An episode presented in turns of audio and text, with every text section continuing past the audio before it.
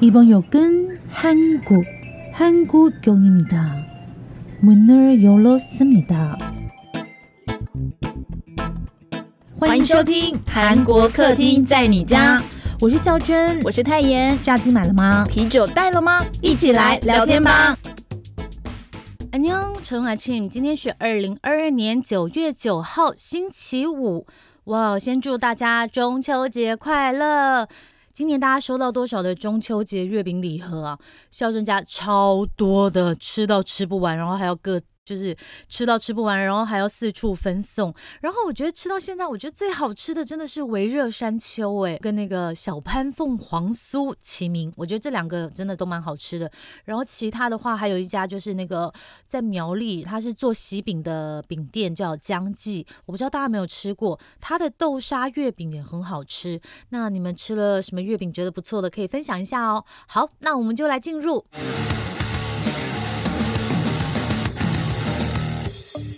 新闻小读棒，不能错过的韩国大小事。首先，今天的头条新闻一定要帮忙推荐的就是《毒枭圣徒》全球首映，Netflix 全剧六集上架。太好了，我的未婚夫不管了，我自己自称的哦。我非常喜欢的韩国电影演员何振宇，他的新戏终于要上映了。由影帝何振宇、黄正明，还有《鱿鱼游戏》的朴海秀、机智医生的刘演熙，以及鬼怪的赵佑镇，还有台湾的影帝张震特别演出的《毒枭圣徒》，终于可以看到了。那这部戏呢，之前的艺名叫做《苏利南》哦，因为它发生故事的地方就在南美洲的苏利南。全剧呢不长，只有六集。那在九月九号的下午三点呢，会准时在 Netflix 上线哦。我们当然要大推这部戏啊，因为真的太棒了，好久没看到郑宇的新戏了。他跟这个 COVID-19 是有关系的，因为你知道 COVID-19 呢，就是很多电影的演员他们没戏拍，因为你拍了电影也不一定可以在电影院首映，大家不出来看电影嘛。所以呢，这些就是很厉害的电影演员呢，转到小荧幕去了，像是这个何振宇啊，还有黄正明啊，都是这一波的这个 COVID-19 的疫。疫情下的另外一个转变哦。然后我还有观察到说，就是去年我们非常推荐的一部戏叫做《逃出摩加迪修》，没错，就是赵寅成演的。那这部戏呢，在去年的青龙奖也是斩获非常多的奖项，因为它真的是可以算去年我觉得最好看的韩国电影。甚至在今年呢，我都觉得它有点可惜，因为我觉得它如果可以在这个戏院上映的话，它的票房绝对不是只有去年的样子。那非常开心的呢，在九月七号的时候，它也会在韩国再次上映哦。不知道会不会有很多韩国的朋友会去看呢？哦，不行，说了太多别的男人事。哎，我们家振宇的戏还是要好好介绍一下哦。《毒枭圣徒》这部戏的剧情呢，它的灵感是来自真实故事哦。它是在说一个韩国毒枭赵凤行的犯罪案件。他描述商人江仁九，哎，也就是何振宇演的这个商人呢，他为了人生的豪赌，远赴南美洲的苏利南赚钱。哎。是不是跟我们前阵这个柬埔寨的事情有点像？可是呢，他却是因为在当地结识了表面看起来是牧师，但实际上非常贪心的毒枭教父全耀焕，然而进而背负贩毒的罪名，冤枉入狱。毒枭教父就是由黄正明演的哦。那我们张震在里面演谁呢？唐人街的黑帮老大陈震，哇，他非常强大哎，因为他是导演尹中斌亲自飞到台北来邀请张震演出的哦。呃，我只想问，因为已经看完预告片了，我只想问说，哎，是不是不管到哪里的毒枭都一定要穿花衬衫呢？好，其他更多的消息就等我们下周的特辑喽。好，比较悲伤的消息哦，最强台风轩南诺过境，韩国惨兮兮。台风轩南诺呢，它是在九月六号星期二上午过境韩国，在各地造成严重灾情。那轩南诺呢，虽然只待了三个小时就快速离开了，不过它夹带的大量水汽帮韩国带来豪雨啦、强浪啦。在台风离境之后呢，在庆尚北道的浦项市坡航哦，很漂亮的那个地方，它的一个大厦停车场里面呢，传出有九个人受困，但是最后只有两个人幸运获救。大家是不是很好奇他们怎么获救的呢？其中一位三十九岁的全先生。呢，他把自己挂在地下室的污水排水管上，虽然水呢是慢慢淹上来，快要没顶，可是还好上方留了一点点空间，让他刚好可以呼吸。那等到这个水慢慢退去的时候呢？他待的地方呢，跟天花板中间也出现大概三十公分的空间，刚好可以呼吸。那他同时呢，也把上衣脱掉，避免失温。那等到他获救的时候，其实已经受困十三个小时了，真的很难想象他怎么有办法挂在上面十三个小时。全先生呢，他获救的时候，他也是自己游出来的哦。因为他所处的地方呢是在地下室的这个出口附近，那你知道这个停车场都有斜坡嘛，所以靠近出口的地方地势是比较高的。他说呢，在受困的十三个小时，他其实也很想放弃，可是他想到自己还有小孩啊，就硬撑下去，那终于得救。另外一位呢获救的是五十二岁的金太太，金太太呢她也是一样趴在停车场管线上面的一个小小空间里保持呼吸，然后她撑得更久，撑了十四个。小时，可是跟他一起受困的儿子没有办法逃出来，嗯，真的是蛮难过的。同样是台风的消息哦，真的非常的严重。浦项钢铁水火无情，冲击亚洲钢市。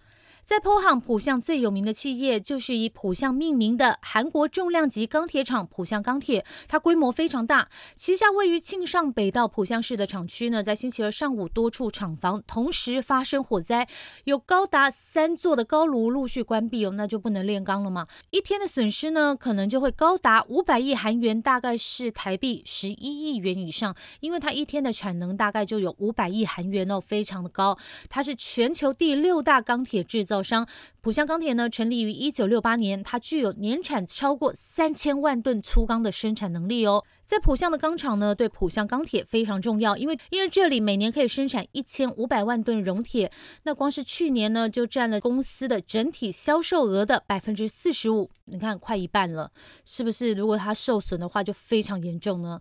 那浦项钢铁的灾情重创了供应链，我们的中钢呢，也有向浦项表达慰问之意，而且有提出具体的协助方案哦。呃，听说是这个样子的。他说呢，会针对浦项受损的这个钢板还有棒线这些产品呢。如果韩方有紧急调料的需求，那基于钢厂互相支援的情谊呢，中钢会在产线有余裕的前提下提供协助。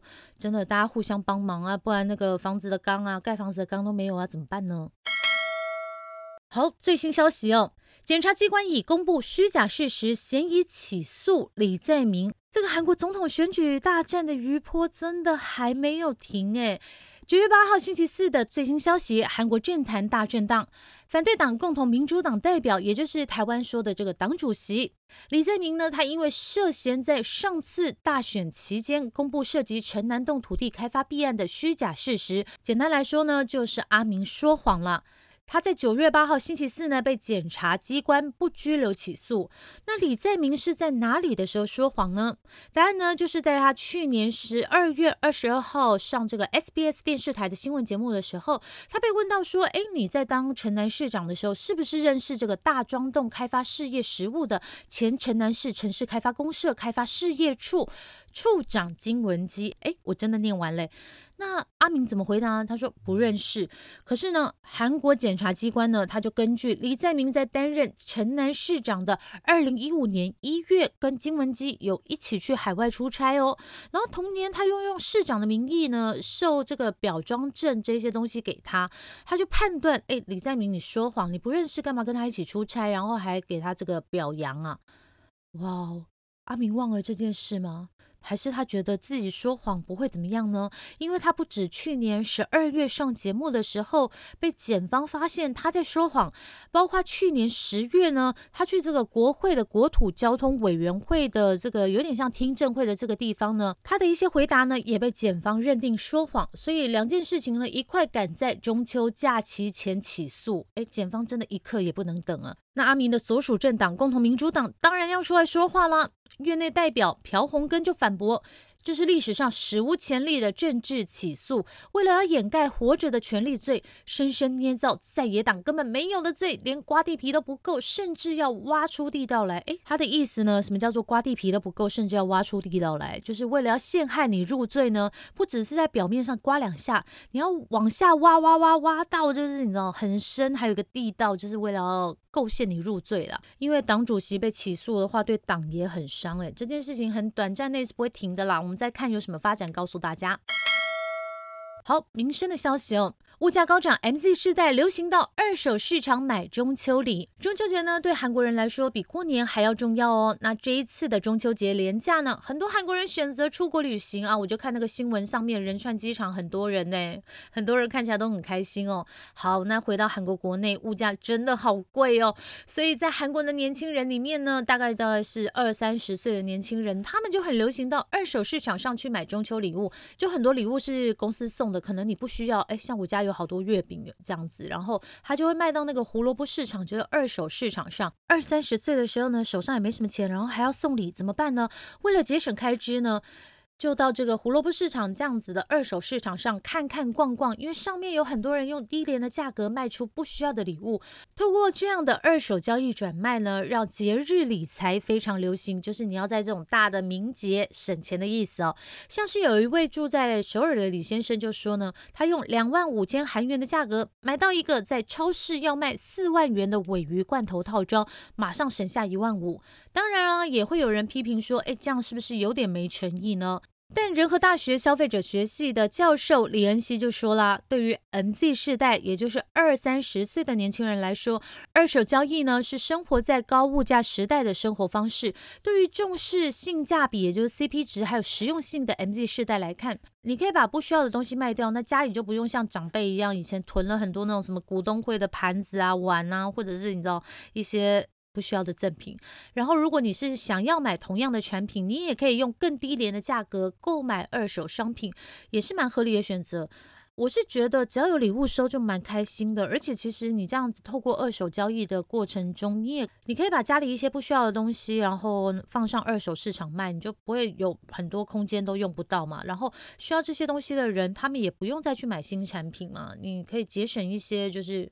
物资的浪费，不过对于制造这些商品的老板来讲，可能就不太喜欢了。好，跟中秋节有关喽。烤肉虽然很好吃，大家还是吃少一点哦。客肉多，吃菜少。韩国青年肠炎发病率第一。大韩肠道肛门学会说，有研究结果显示，韩国二十到四十九岁的人呢，大肠癌发病率是全球第一名。哎，哇，就是他们更容易发病的意思啊。这是因为韩国饮食习惯呢比其他国家更加西方化，年轻人肥胖、慢性发炎的情况也增加，还有警惕性不足导致出诊延迟哦。所以呢，三星首尔医院炎症医院院长李佑庸就说，相较于日本等其他亚洲国家，韩国年轻人对于加工肉啦、红肉啦，就牛肉这一些，还有罐头，尤其是过分熟制或是焦掉的食物摄取量过大。但是呢，同时你运动量又比西方年轻人少，所以也是危险的因素哦。想想也是哦，像是午餐肉、尾鱼罐头还有烤肉，都是比较容易诱发大肠癌的因子哦。不过呢，像孝珍身边的韩国朋友，其实都很少吃肉，他们是泡菜吃很多啦。最后一条影剧消息，学名刘海珍润儿演出的《机密同盟二》已经在中秋上映喽！哇，这部我会去看呢。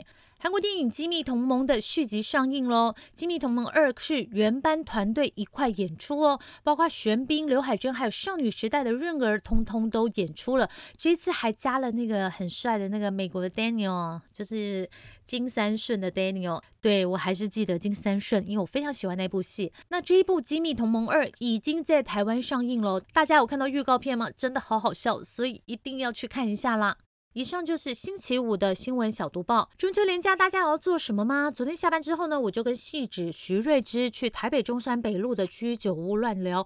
哇！一开门的时候，那个店员马上说什么“一大一吗？塞”，真的有演华灯初上的感觉，好像进到光酒吧里面。然后呢，徐瑞芝说他这两天还有中秋烤肉摊。哎，我是不是该提醒他会有大肠炎的风险呢？